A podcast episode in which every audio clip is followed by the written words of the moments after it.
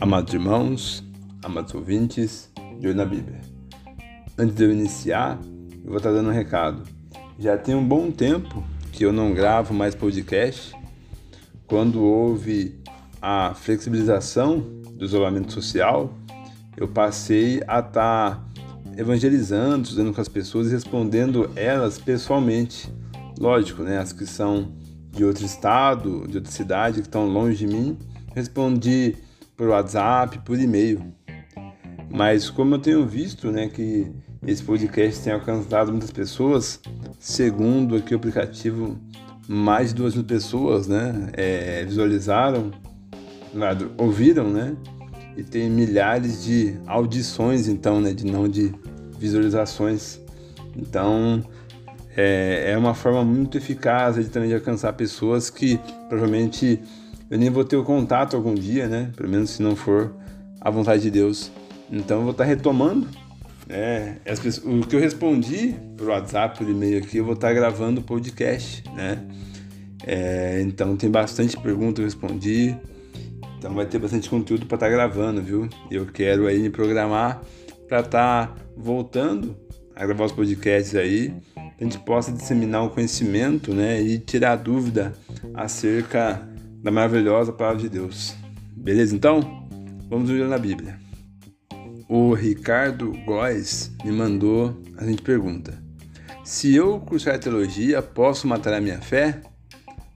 Pois sempre ouvi dizer que a letra mata, mas o espírito vivifica.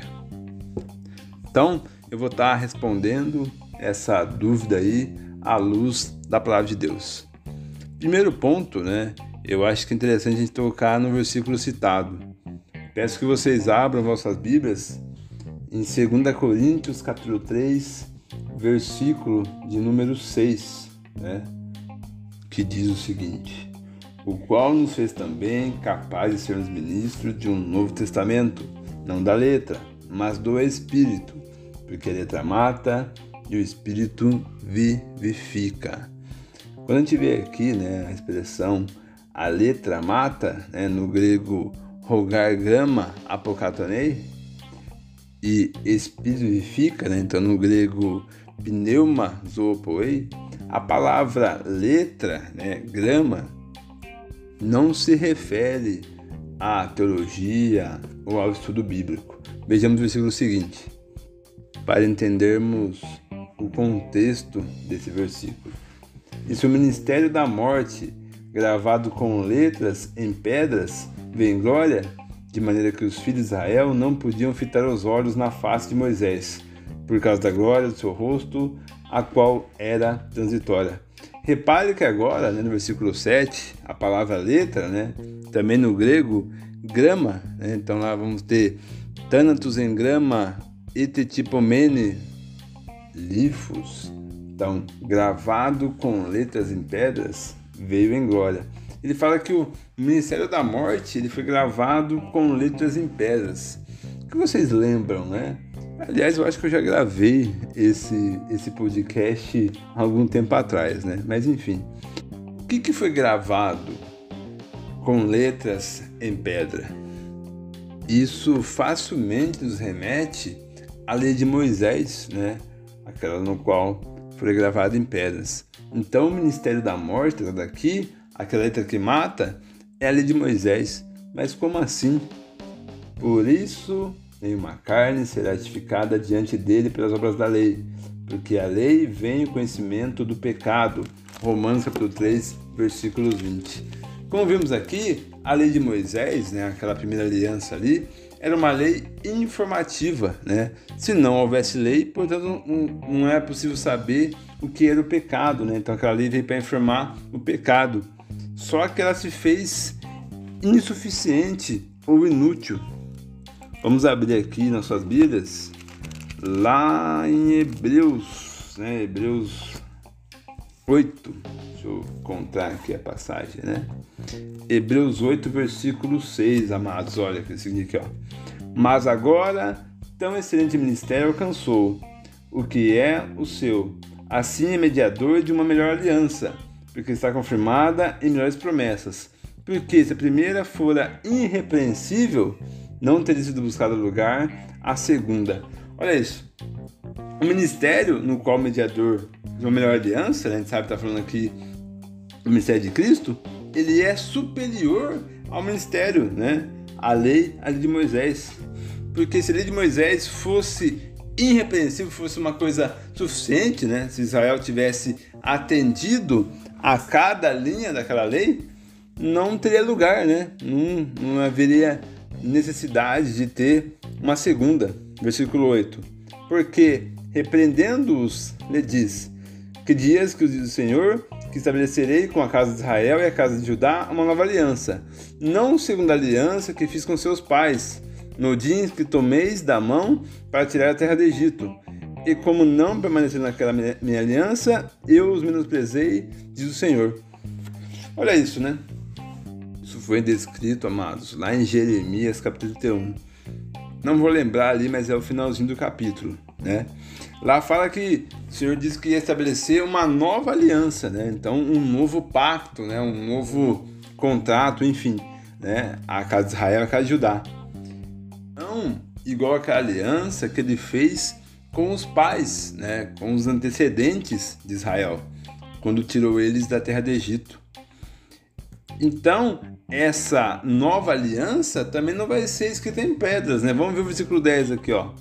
Porque esta aliança com a ordenei a casa de Israel, depois daqueles dias, diz o Senhor: porei as minhas leis no entendimento deles e no coração deles as escreverei, e lhes serei por Deus, e eles me serão por povo. Olha isso.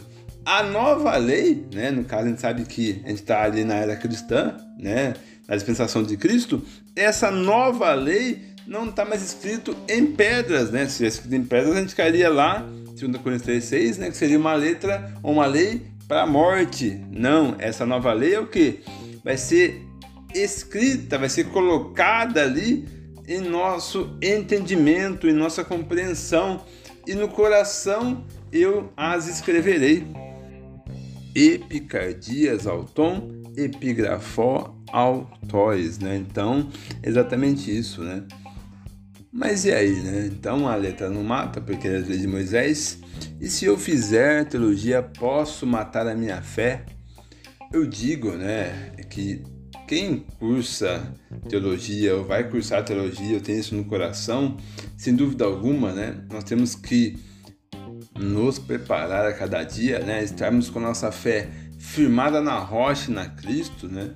Entender que que muitas vezes nossas bagagens, nossas experiências ali vão ser confrontadas com a palavra de Deus, confrontadas com o texto dentro do contexto. Isso sim pode fazer com que você, creio que não matar a fé né, de você chegar à apostasia, mas de fato ali colocar em dúvida, pelo fato de você ter muita bagagem né, que não é embasada biblicamente, né? Então isso vai ser um confronto. Eu já vi relatos de amigos do seminário, né, que passaram por isso, ao ponto ali de terem que parar ou até mesmo desistir do cristologia, porque não aguentou ser confrontado pelo estudo bíblico, né, pela palavra de Deus. Quando eles colocaram ali as práticas ou que eles entendiam e aprenderam isso, né, ao longo da sua vida ali, quando aquilo foi esclarecido, né, aplicando ali uma boa hermenêutica, né, aplicando talvez a exegese ali, enfim, colocando o texto dentro do contexto, né, trabalhando as figuras de linguagem, né, as expressões colocadas ali, uh, isso veio de encontro ao que ele entendia como verdade, né, e esse ponto aí que eu comentei que pode levar a você a matar a sua fé, mas o fato é assim, se você tem maturidade, entender que a sua fé né, não pode ser abalada e ter a mente aberta para estar sempre disposto a aprender algo né, e aprender a verdade, pode sim cursar uma teologia, estude a Bíblia, né? não deixe esse, essa má compreensão do texto ali, de alguma forma ali, impedir que você venha a ter um crescimento espiritual. Porque, amados, a maturidade espiritual ela vem com o conhecimento adquirido através do estudo bíblico, né, através até mesmo de um curso de teologia, mas também pela prática da verdade. Ou seja, como você vai praticar a verdade se você não conhece, se você não estuda, se você não pega um tempo aí do seu dia, da sua semana para poder dedicar ao estudo bíblico, à leitura. Então, se você não sabe, você não coloca em prática. Ou seja, tem que caminhar junto, amados. A prática e a teoria. O estudo da palavra de Deus, né? E a vivência do evangelho, né? Então, tem que caminhar juntos. Se você quer ser maduro, dúvida alguma, estude a Bíblia. Aprendeu? Coloque em prática e passe o conhecimento à frente. Então, esse foi o de olho na Bíblia. Perdão aí, pois passei alguns minutos aí, né, do que eu venho tentando fazer é responder as perguntas em 10 minutos. Então, esse foi o de olho na Bíblia.